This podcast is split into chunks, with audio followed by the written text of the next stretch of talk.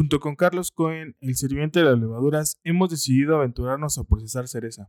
Entre muchas cosas, buscamos proponer un modelo más equitativo para todos los involucrados en la cadena del café. ¿Te gustaría conocer más acerca de este proyecto? Regístrate en www.amber.mx, diagonal proyecto traspatio, y recibe actualizaciones y avances de este proyecto. Además que podrás ser de los primeros en probar los resultados de este primer ensayo. Recuerda www.amber.mx, diagonal proyecto traspatio. Chido, bye.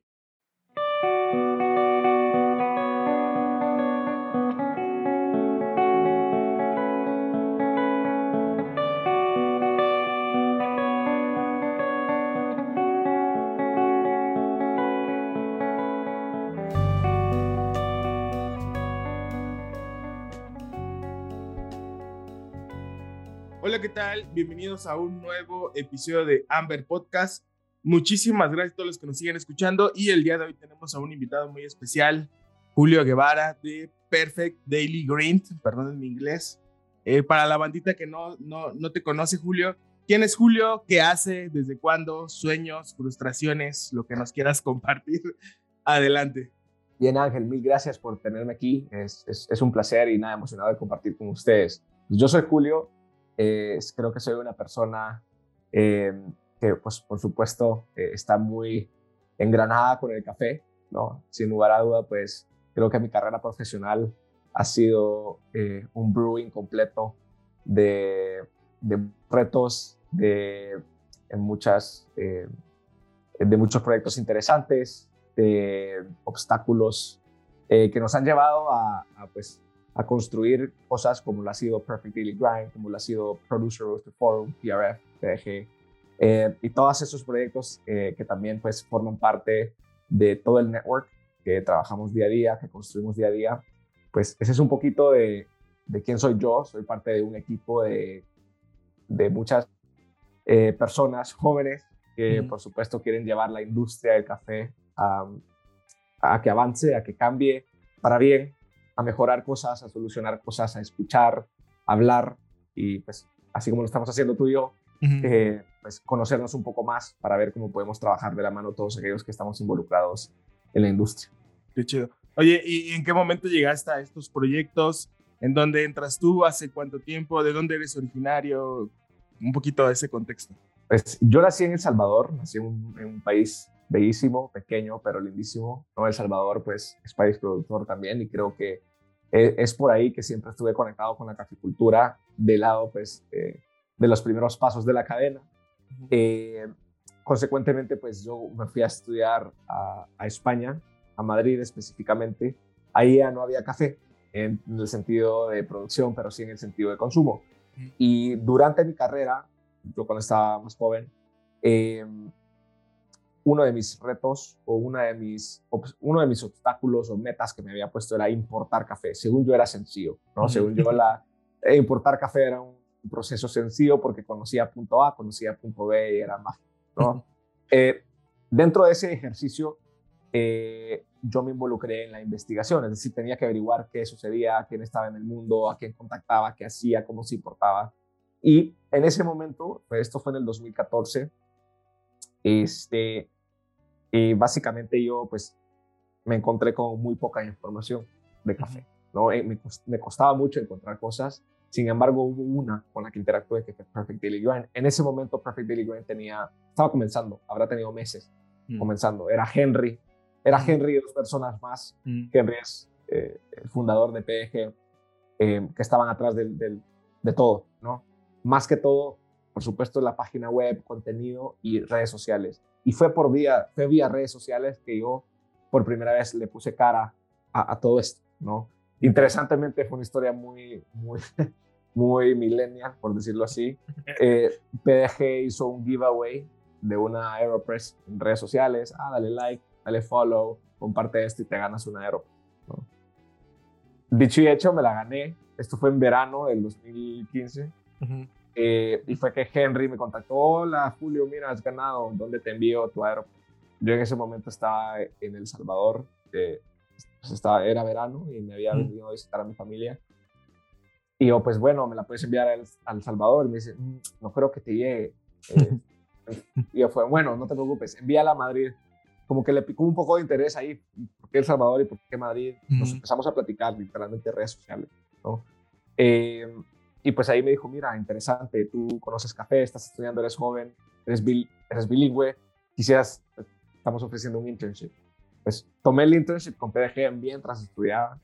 Eh, el internship duraba nada, muy poco, eh, pero creo que a las, a las cuatro semanas hicimos mucho clic con Henry de las ideas, del trabajo, estábamos trabajando muy duro, sí, lo seguimos haciendo, creo que el doble, pero eh, bueno, me dijo, mira, trabaja full time conmigo, yo sé que estás estudiando, pero bueno, si te sumas al reto, listo. Dicho y hecho, pues así sucedió y pues ahora estamos aquí, básicamente.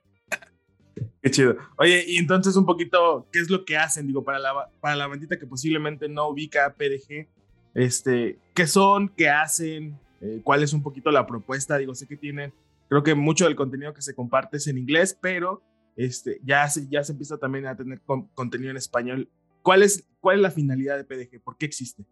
Vale, eh, existe uno, pues, al principio, pues, era por esa eh, falta de información, ¿no? Tú buscabas qué era Aeropress y no te salía nada, ¿no? Te salía tal vez la página web de, del, del fabricante, pero no había mucho, no había mucho, no hay información, no había información, ¿no?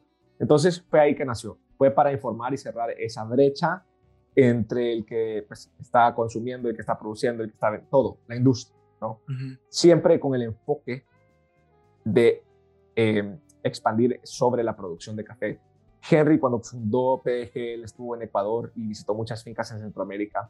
Fue ahí cuando él dijo, aquí si yo intento hablar de algo externo, que no sea producción, no hay información, no, nadie tiene acceso a eso. Entonces, siempre hemos tenido ese enfoque de tener el acceso que un productor, que una cooperativa, un exportador o origen en general, u origen en general, tenga acceso a todo, a información que sucede en los mercados de fuera y demás. Entonces, empezamos como publicación, creció la publicación, ahora es la más grande del mundo, ¿no? Entonces, tienes la publicación en inglés, lanzamos la publicación en español, ¿no?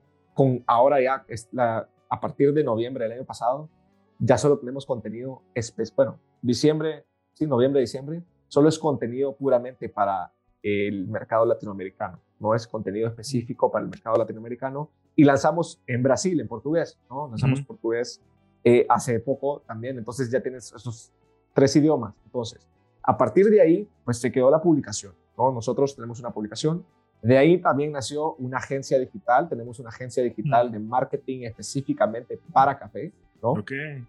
Construimos websites, creamos contenido, manejamos redes sociales, eh, manejamos sí, eh, CRM, newsletter, campañas de marketing, creamos guías, todo lo que tenga que ver con marketing digital lo hacemos, pero únicamente para café. ¿no? De ahí nació también el evento, que es Producer Roaster Forum, que lo hacemos una vez al año. Ya estamos en la quinta edición en Colombia este año en junio, que pues están más que bienvenidos. Ángel, estás más que bienvenido. Gracias. Esperamos tener más de 5.000 personas de todo el mundo. Wow. En su mayoría colombianas, pero pues de todo el mundo. Con el enfoque de conectar al tostador o comprador de café con el productor y abrir eventos de valor, así como lo son y los que hay en países no productores, traer todo eso y toda esa inversión a países productores, que los eventos sean en la puerta del productor. Entonces, pues ahí nacen esas, esas tres, cuatro eh, compañías que ya son compañías por sí solas, de ahí también eh, nació PDG Education, que es la plataforma de cursos en línea que tenemos, ¿no? Nació eh, ese proyecto muy interesante y últimamente pues también nació nuestra nueva publicación que se llama Coffee Intelligence, salió esta semana. Ah, eh, es una publicación dedicada a un poquito más, son formatos más cortos pero más informativos, tipo un Financial Times, The Economist del café, ¿no? Entonces esa publicación nació paralelamente con toda la promoción que le estamos haciendo a Producer Roster Forum, ¿no? Y ahí vamos a publicar contenido, pero bueno, eso ya está aquí para quedarse. Entonces, si la quieren visitar también es intelligence.coffee y pues eso es otra publicación, otro estilo, pues que, que, le traiga valor a la industria. ¿Qué tan complicado ha sido como todo esto? Digo, entiendo que empezaron con la parte digital, meramente digital, Digo, y ahora con este del, del, foro, que también me gustaría que nos pudieras compartir un poquito más. Estuve leyendo al respecto de esta parte de llevar los eventos a las puertas del productor, como lo acabas de decir. Me parece pues una, una gran idea y una muy buena oportunidad este, el poder tener como esta transferencia de conocimiento que también hemos hablado nosotros en este, en este podcast, pues más de la mano, un poquito más, más cercano con el productor, con el origen. Este, ¿Qué tan complicado ha sido? Digo, obviamente pues conocen ya ustedes eh, pues muchas culturas, muchas culturas de café, muchas maneras de pensar distintas. Eh, obviamente también si nos vamos a la parte del origen, muchas maneras de hacerlo. Eh, ¿Qué tan complicado ha sido? ¿Qué retos se han encontrado? ¿Qué, los, ¿Qué los ha orillado a llevar ese tipo de eventos y cómo funcionan estos eventos? Creo que eh, hay muchas ventajas y muchos retos. La ventaja número uno que tuvimos nosotros fue uno del acercamiento que teníamos personalmente, yo que soy de El Salvador, y el equipo, pues nuestro equipo actualmente está en todas partes del mundo, Sudáfrica, Europa, Latinoamérica, pero tenemos mucha gente que tiene esa cercanía de decir, bueno, hagamos las cosas y, y, que conozcamos cómo funcionan las cosas en Latinoamérica, ¿no? ¿En qué sentido? En el sentido de qué hay, qué, propuestas de valor pueden haber para los eh, empresarios latinoamericanos y dentro de los empresarios digo productores, que los considero empresarios, ¿no? ¿Qué, em, ¿Qué propuestas de valor hay? ¿Qué quieren ellos? ¿Qué necesitan ellos que nosotros podamos traer? ¿no? Entonces, reto número uno era, ¿qué hago yo para establecer una plataforma? ¿Qué, ¿Qué hago dentro de esa plataforma para que hayan ventas, para que hayan relaciones comerciales, para que haya educación, para que haya un intercambio positivo, ¿no? Entonces, dentro de ese reto hay una ventaja, que nosotros con PDG teníamos ese conocimiento y ese network, conocemos a muchas personas dentro de la industria, entonces preguntamos opiniones, escuchábamos ideas y poco a poco se fue formando y de hecho el evento nació porque Henry iba a El Salvador conmigo en dicciembre y queríamos hacer un latte art throwdown, ¿no? En un coffee shop. Dijimos, hey, hagamos un evento, vamos los dos, conectemos con la industria y fue como que, bueno, ¿y por qué no hacemos algo más? Algo distinto. Y hicimos, bueno, invitemos a más gente que nos acompañe, traigamos tostadores, traigamos, nosotros pues conocemos productores, y ahí nació la idea, y fue como, bueno, es, es hora de hacer algo distinto.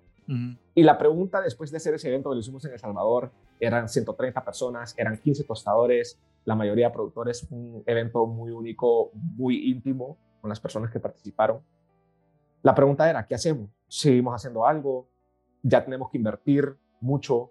¿Qué, qué hacemos? ¿no? Y fue como que es un all o nada, porque si lo vas a hacer, lo vas a hacer bien.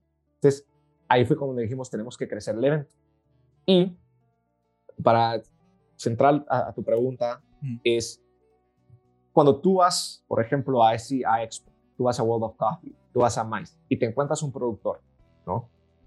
Le dices, hola, ¿qué tal? ¿Qué has hecho? ¿Cómo estás participando? Un productor lleva un bolsón, lleva su computadora, muestra, ¿no? Brochures o información de su finca. Y para ellos ya la inversión de viajar a Estados Unidos, hospedarse en un hotel, pagar comida, pagar el evento porque es gratis, son 5 mil dólares. Pongámoslo así. Ya ahí te dice, ok, si en Guatemala hay 125 familias productoras, en Colombia hay 50, 500 mil familias productoras, en Honduras hay 150 mil familias productoras, de esos, de esos números, tal vez un 1% se puede dar el lujo, o un, tal vez, de, pero estoy exagerando, un 2% se puede dar el lujo de hacer ese viaje, ¿no? Vale, número uno. Entonces, ya ahí encierras a la mayoría de la industria, ¿no? Produzca café comercial de, de diferentes calidades, orgánico, no orgánico, eh, blender, robusto, lo que quieras. ¿no? Entonces dices, a ver, se está perdiendo muchísimo, porque claro, es, supuestamente son, deberían de ser eventos que abre a toda la industria, involucra a toda la industria, pero te estás perdiendo la mayor parte, es donde se produce el café. Entonces fue, traigamos eso, ¿no? Esa propuesta y pues mucho más innovadora al país productor, ¿no? Traigámoslo a la ciudad más cercana del productor. Por ejemplo, en El Salvador fue en de hecho fue en Aguachapán, fue, cerca, fue en una finca del evento. Guatemala, Honduras, bueno, Honduras fue virtual eh, por, por, la pandemia. Guatemala, Brasil, fue cerca de las fincas, en Guatemala fue en la ciudad, pero ya eh, a un productor le puedo decir, mira, tienes que viajar de departamento A a departamento D al centro de la ciudad, puedes hacerlo en un bus, ¿no? Ya es mucho más fácil, ya es mucho más accesible. Es algo que de verdad tal vez el 60% de las 125 familias en ese país pueden hacer, ¿no? Porque pagan un ticket. Y los precios de los tickets locales son más baratos que el resto, ¿no? Si tú eres de fuera del país, es más caro. Si eres dentro, y a ver, estamos hablando de que son, son 80 dólares. No es algo que un productor, para un productor 80 dólares es mucho, ¿no? Pero trabajamos también eh, programas de becas. Nosotros regalamos 500 entradas a productores vía nuestro patrocinador más grande, que en este caso es Mayor Organics. Les pagamos hotel, hospedaje, transporte, comida a los productores que de verdad no pueden llegar para invitarlos y que tengan una experiencia. Y no solo es parte de una campaña que es durante el evento. Antes del evento intentamos capacitarlos. ¿Qué te puedes esperar en el evento? ¿Qué tienes que hacer para prepararte? ¿Qué puedes hacer para estar mejor, eh, interactuar mejor con las personas participando? ¿No hablas inglés? ¿Qué puedes hacer si no hablas inglés? Etcétera. No son cosas que usualmente eh, te van acercando mucho más, preparando mucho más para que tengas una experiencia muy distinta. Entonces, esos han sido los retos y obstáculos eh, que nos han llevado pues, a crear esta propuesta. Vale, muy interesante. Y supongo que para cada uno de estos eventos hay un tema en particular o, o hay algún o, varios temas sobre la mesa. En esta edición, ¿quiénes son los conferencistas? No sé si nos puedes ahí adelantar un poquito. Digo, sé que ya, ya tiene información en su página web, pero pues para la banda que nos escucha, ¿quiénes son los expositores de este año? ¿Qué es lo que van a tocar? ¿Qué es lo que van a hablar? Es una pregunta muy buena, porque usualmente, y de hecho nos, nos dicen, ah, ¿cuál es el tema del evento? ¿no? Tienes cambio climático, tienes, es, la verdad, el, el, el enfoque es todo. ¿Y en qué sentido? Eh, en el sentido de que tiene que haber un intercambio de información que viene de fuera hacia adentro, de lo internacional a lo local. Por ejemplo, el colombiano, en este caso porque es en Colombia, se empape, y todas las personas que participen se empapen de cómo se está manejando las tendencias de mercado en el Medio Oriente, cómo se puede o qué esperan tostadores, qué expectativas, qué obstáculos tiene un comprador de café fuera del país, ¿no? Entonces ya eso te abre el conocimiento de decir, ah, ok, o sea que tal vez en, en el Medio Oriente, por uno, cultura, por crecimiento económico, se está comprando mucho café, hay muchas cafeterías abriendo, hay mucho potencial de mercado para mí, pero ¿qué estarán pensando? ¿Cómo consumen el café? En expreso, eh, no tanto filtrado. Entonces, ah, digo, yo tal vez tengo un café de buena calidad para expreso, me interesaría conocer ese mercado. Ya te va haciendo estas preguntas, ¿no? Entonces, es ese acercamiento que dicen, me abro la ventana de conocimiento de fuera sin tener que viajar, sin tener que escribir, sin tener que hacer un ejercicio en, en línea, ¿no? Y lo mismo de, de Colombia para afuera, ¿no? Que las personas que lleguen a Colombia entiendan qué es lo que está pasando en la industria, qué innovación hay, qué tecnologías hay, qué obstáculos hay, que el productor de primera mano le pueda platicar al resto, o la industria en general, porque ahorita estoy diciendo productores, pero hay gente que está haciendo un excelente trabajo en cómo llevar marcas de cold brew, de cómo manejar distribución de equipos, de máquinas de espresso, de todo en Colombia. ¿no? Yo de hecho estuve en Medellín en diciembre, es impresionante y a mí me encantó. De hecho fue una de las cosas que más aún nos enamoró de por qué hacer el evento en Medellín y en Colombia, es las cafeterías que hay ya es una cafetería muy distinta. Eh, tienes café de muy buena calidad dentro de Colombia, ¿no? Cosa que a mí en mi país, en El Salvador, me encantaría decir. Tú me preguntas, Julio, ¿tú dónde vas? Dime las cafeterías que hay en El Salvador. Te puedo nombrar una o dos a lo mucho, a lo mucho. Y el café de calidad todo se va.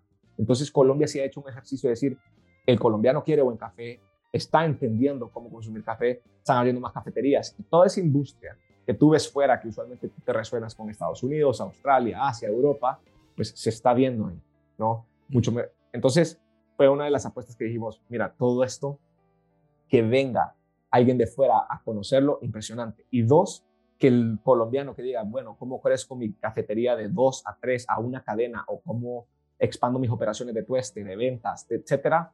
Pues los expertos internacionales van a ir a PRF a platicar sobre eso. Ejemplo, eh, por ejemplo, no sé, Martin Mayorga de Mayorga Organics, Max Colonna Dashwood de Colonna Coffee, Anna Tasselman de Double B Coffee and Tea. Ellos tienen cientos de tostadorías en, en Rusia y Europa. Eh, vienen expertos de trading como Albert eh, de StoneX, que antes era International FNC, que son comisiones de trading y demás. Entonces, vienen expertos mm, no solo a dar un testimonio, sino que a dar conocimiento, tips de cómo hacerlo. ¿No? Viene panelistas del Medio Oriente a decir, bueno, eso es lo que está sucediendo en el Medio Oriente. Vienen panelistas de Estados Unidos, eso es lo que está sucediendo en Estados mm. Unidos.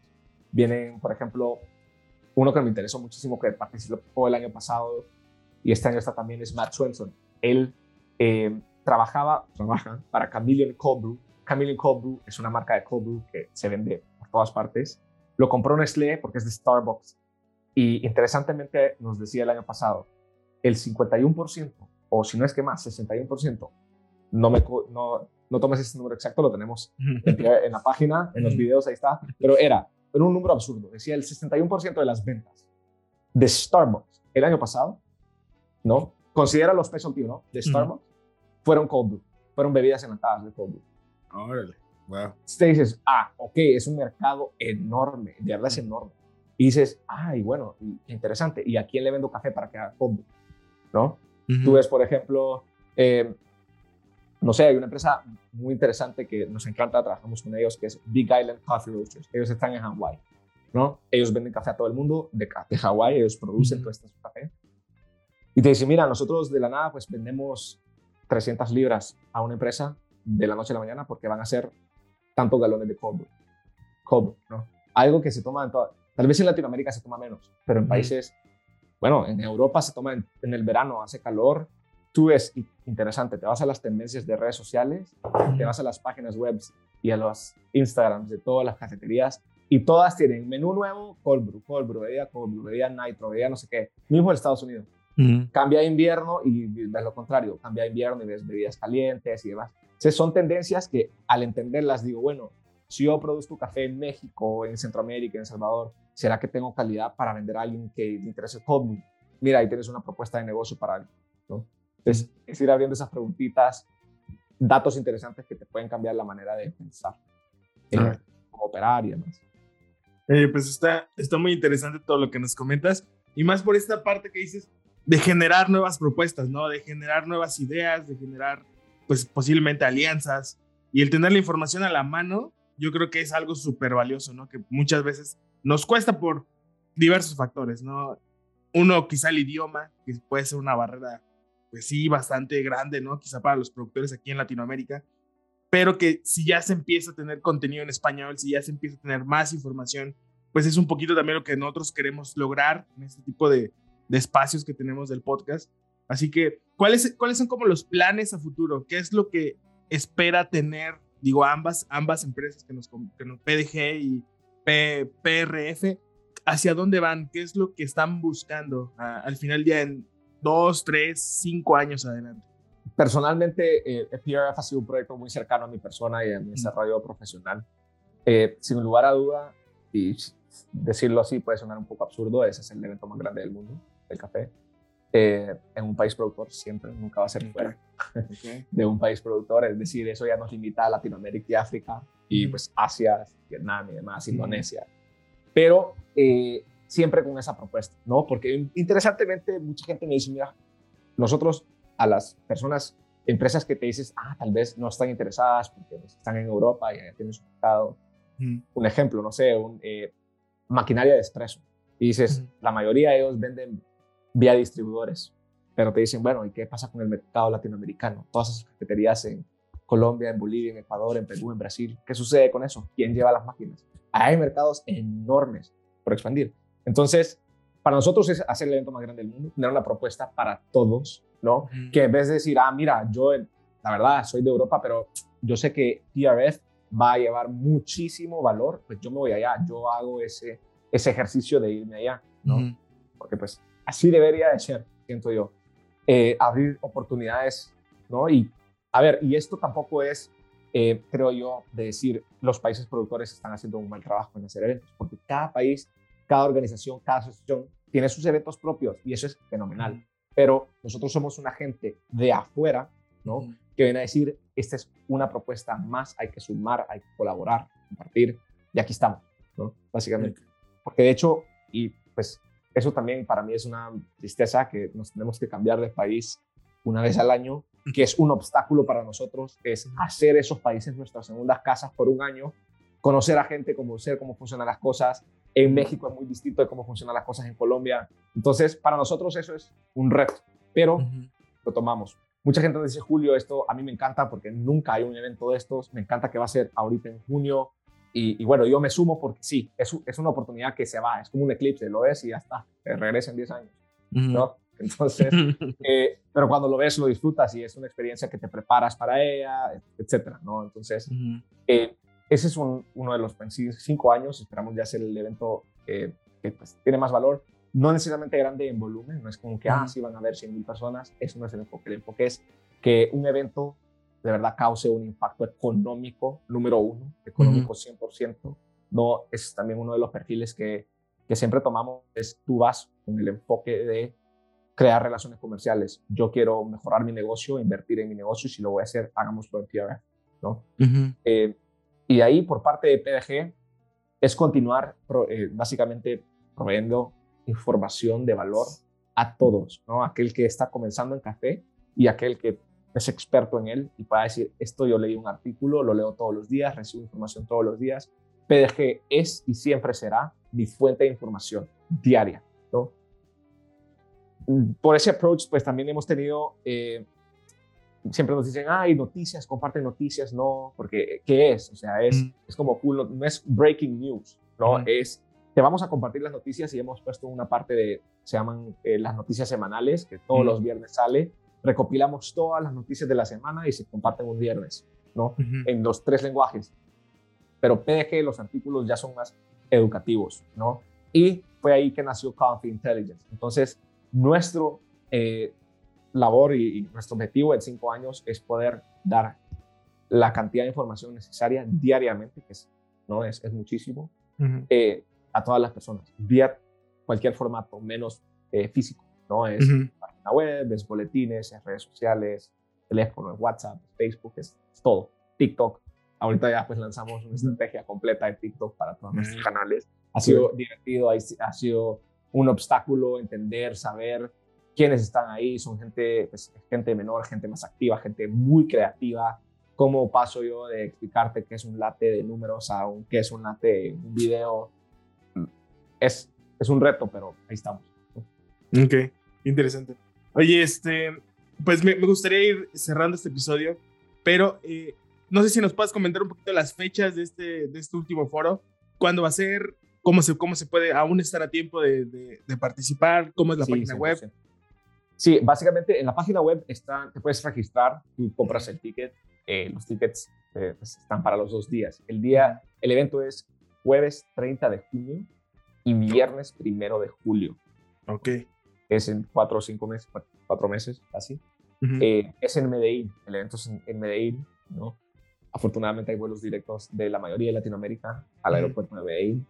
Eh, es una ciudad espectacular, única. He estado ahí una vez, fue suficiente como para decir es lindísimo. Eh, así que, pues nada, de verdad esperamos que se puedan sumar. De hecho, de México nos va a estar acompañando Jesús Salazar de Eh, Jesús va a estar dando un workshop, un taller, va a estar dando una captación también. Eh, y pues nos encanta de sobremanera que se estén sumando partes de otros países latinoamericanos. Tenemos gente que viene de Ecuador, gente que viene de Perú, que dice, bueno, aquí estamos en Latinoamérica, aprovechemos esto, ¿no? sí se van a sumar muchas partes, los invito, si están la mayoría en México, pues vengan, creo que vale la pena más si están dentro de la industria, obviamente. Y nada, pues toda la información, todo eso, pues las actualizaciones de quién va a hablar, de todo eso en la página web y más que todo en nuestras newsletters, que es donde mm. publicamos esto. entonces, sí, pues espero que nos puedan acompañar. Ángel, si te sumas, bienvenido, obviamente. Eh, así que, así que nada. Ok, perfecto. Bueno, pues vamos a entrar a las preguntas finales. Son preguntas sencillas, concisas la respuesta puede ser tan larga o tan corta como tú lo decides. Listo. Primer pregunta. En ese tiempo que has tenido en tu camino con, con el café, ¿cuál es el mejor consejo que te han dado? ¿Tiene que ser relacionado al café? Bueno, no necesariamente. El mejor consejo que me han dado es, para serte honesto, creo que me ha servido mucho, es el multitasking no es bueno y no existe. Alguien que te diga que es bueno el multitasking eh, no es bueno. Y te lo digo porque, y lo relaciono al café. Uno, en el sentido de cómo manejamos nuestros proyectos. El multitasking, complicado. Cuando tenemos muchas cosas que hacer, es muy tentador, pero no es bueno. Y en café es lo mismo. ¿no? El multitasking, pues, en café, si produces, si tú estás o algo, te tienes que enfocar. ¿no? Cuando catas, te enfocas. Cuando tú estás, te enfocas. Cuando preparas café, te enfocas en una cosa, es el café, ¿no? Tratar de multitask es complicado. Ese ha sido el mejor consejo. Ok, perfecto. Siguiente pregunta. Algo que piensas que poca gente sabe de ti y que se sorprendería. Uh, interesante. Eh, que se sorprendería. Mucha gente, soy muy abierto, creo yo, con, mi vida. eh, sí, me encuentro en redes y ahí estoy, pero mm, creo que ninguna, no sé. Es interesante la pregunta, ¿no? Eh, me encanta el vino, pero no, yo creo que ah. la gente no se sorprendería. Eh, me encanta, bueno, no, te lo puedo decir a, tipo en, en mis hobbies, pero pero no, tal vez que yo creo que soy un piloto de Fórmula 1 frustrado, un piloto de carrera, no de Fórmula 1, frustrado, me encanta. Eh, eh, creo que siempre he tenido esa chispa, pero bueno, ya nuestra carrera profesional tomó otro rumbo, por supuesto. ok, vale. Siguiente pregunta. ¿Con quién tomarías una taza de café si pudieras escoger a cualquier persona en el mundo de esta época o de cualquier otra época y por qué? Si yo tomara una taza de café o cualquier persona del mundo fuera definitivamente con Elon Musk. ¿Por qué? Porque sé que le puedo sacar muchísimo provecho a su tiempo, que él lo hace muy bien, sé que ese tiempo va a estar bastante bien invertido. Ok, perfecto. Siguiente pregunta. Libro, película, serie o documental que haya cambiado tu forma de pensar. Creo yo, se llama Epic Content Marketing. Es un libro de marketing. Okay. Eh, pero te lo hacen con un acercamiento muy relevante a lo que tú ves y cómo interactuamos como humanos con el marketing, ¿no? Y obviamente te apoya en cómo puedes manejar tú el marketing para tu empresa, ¿no? Que es, es pura estrategia, ¿no? O sea, el libro te, te da estrategias, el libro te ex, básicamente te expone cómo lo hacen marcas grandes, como Red Bull, como Coca-Cola, bancos, todo, todo, pero te lo expande de una manera que dices, wow, ni enterado estaba y lo tenía enfrente, ¿no? Es eso que, we find Waldo, o sea, ¿dónde está Waldo? Ahí está siempre, pero cuesta verlo. Una vez lo ves, no lo dejas de ver. Ok, perfecto. Excelente. Eh, siguiente pregunta. ¿Recomendaciones de colegas o proyectos que actualmente tú sigues y que te inspiran a hacer lo que haces?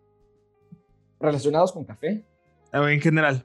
Uh, eh, definitivamente proyectos bueno, no son colegas míos, pero creo que es un proyecto que también se inspira mucho PRF, es South by Southwest. South by Southwest es una de las conferencias más grandes, bueno, no voy a decir de Estados Unidos, pero bueno, sí, de Estados Unidos. Se lleva a cabo en Austin todos los años. Es una conferencia enorme, involucra música, arte, negocio, política, todo, eh, cinematografía. Es un evento enorme, ¿no? e inspira mucho porque es tan grande, pero a la vez es tan personal que han logrado pues, armar algo muy, muy único. ¿no? Después de una serie de eventos, creo que de la Fórmula 1, que es en Austin también, es el segundo evento más grande que, no sé, habrá, trae 60, no, no, la verdad no sé cuánto, eh, de hecho eso está en Google, pero bueno, eh, trae una inversión económica enorme de todas partes de Estados Unidos y el mundo. Mm. ¿no? es, es un proyecto que a mí de verdad me inspira mucho. Eh, así que bueno, y de mis colegas, eh, uh, interesante, de mis colegas creo que hay eh, muchos proyectos que, bueno, hay de todo. No digo uno que si no se enojan conmigo, eh, ¿por qué no me dijiste a mí? Ah, ahí, lo, ahí, lo, dejamos, nos ahorramos en esta conversación. Excelente. Y última pregunta, es una, una pregunta un poquito más filosófica, pero para ti, ¿qué ha representado o qué representa el café en tu vida? Uh, en mi vida yo creo que el café representa crecimiento, muchísimo crecimiento y muchos ciclos, ¿no? Ciclos eh, en de mejoramiento, ciclos de aprendizaje, ciclos de éxito, ciclos de fallar también, ciclos de errores, de mejorar. Creo que el café ha representado crecimiento puro y duro en mí como persona, como profesional ¿no? Que pues siempre hay maneras de mejorar y de cuántos factores externos e internos que podemos o no controlar existen en nuestras vidas. Por ejemplo, el café. Café, yo puedo tener una siembra perfecta, pero si el clima no va conmigo, eso yo no lo puedo controlar. Yo no le puedo decir a la nube, eh, vete, ¿no? Entonces, ¿cómo estar preparados para cualquier resiliencia? O cómo ser resiliente en, sí. El café enseña mucho eso, ¿no? Es algo que creo que todos los países productores están trabajando, ¿no? Ah, que tenemos este híbrido, que mira, que contra la roya, antracnosis, la lluvia, pero te da una tasa perfecta. ¿Pero qué significa eso? Es resiliencia a factores externos. Creo que el café me enseña mucho. Vale, qué interesante. Perfecto. Bueno, pues eh, con eso estamos terminando este episodio, mi querido Julio. Para la gente que le gustaría en algún momento eh, consultar en internet qué es lo que estás haciendo, en qué proyectos están, cómo te encuentran en redes sociales, cómo encuentran tus proyectos o los proyectos en los que están. Este, no sé si nos puedas compartir esa información. Sí, por supuesto. A mí personalmente me encuentran como J Guevara E en Instagram, pero está Perfect Daily Grind, PDG Español, Producers Forum, y ahí van a ir encontrando de todo un poco. ¿no? Está PDG Media, está pues, eh, estamos en TikTok, en Twitter, en LinkedIn, en Facebook, en Instagram, SoundCloud, YouTube, todo. donde sea la preferida. Ok, excelente. Oye, y bueno, este, este podcast lo escuchan mucho entusiastas del café, tostadores, productores, eh, mucha gente que está eh, dentro de la industria del café, del gremio del café. ¿Algún mensaje que te gustaría darles? Digo, el 89% se escucha en México, pero tenemos ahí otros escuchas en otros países, muchos países productores. Entonces, algo que te gustaría compartir como un mensaje final, por así decirlo. Eh, sí, tal vez sí. Yo creo que eh, ahorita más que todo en la industria, con todo esto, pues eh, hay muchas cosas que cambian, que como precios, cosas que cambian como tendencias, cosas que vienen alternas que, em, que últimamente también, por ejemplo, logística afecta mucho pues a productores, a exportadores, a tostadores y demás. Creo que el consejo, yo lo aplico porque no lo soy experto tampoco, eh, pero que sí sé que funciona o a mí personalmente me ha funcionado, es, em, es uno tener paciencia para el crecimiento, ¿no? Yo, sé, yo sé que el negocio, pues todos queremos cosas rápidas, bien, pero es tener paciencia, es em, ser consistente y empujar sin importar los obstáculos, ¿no? sea el crecimiento de mi negocio, sea pues, crecer como barista, crecer como tostador, crecer como caficultor, eh, intentar cosas nuevas, aprender o estar abierto al cambio. Creo que el cambio es algo que muchos les tenemos miedo. El cambio nunca nos gusta. Los humanos somos costumbristas. Nos acostumbramos a todo y una vez entramos en una zona de confort, no nos gusta. Y eso es lo mismo con el café, ¿no? que me quedo aquí porque a mí me gustó este café y ese es el perfil que me gusta, pero bueno, yo nunca voy a poner polvo en mi cafetería porque no me gusta, pero son cambios que tal vez pueden traer cosas positivas. Caficultor, no es la manera de producir, eh, esto de procesamientos experimentales no es lo mío, o bueno, tal vez ni los naturales, ni los lavados, ni los honis, yo solo hago café lavado y eso es todo. O no siembro algo nuevo porque no quiero, ¿no? Pero el cambio, obviamente manejando riesgo siempre, eh, es, creo que deberíamos de ser Em, no adversos al cambio, sino que ser siempre abiertos a él. Perfecto. Bueno, Julio, pues agradezco mucho tu tiempo, de verdad agradecemos e-, este espacio que nos, que nos regalas eh, y espero que no sea ni la primera ni la última vez que podamos platicar contigo. Eh, queremos ahí seguir grabando ese tipo de contenido. Y bueno, pues a la, a la bandita que nos estuvo escuchando el día de hoy, muchas gracias por su tiempo y nos vemos en el siguiente episodio. Bye bye.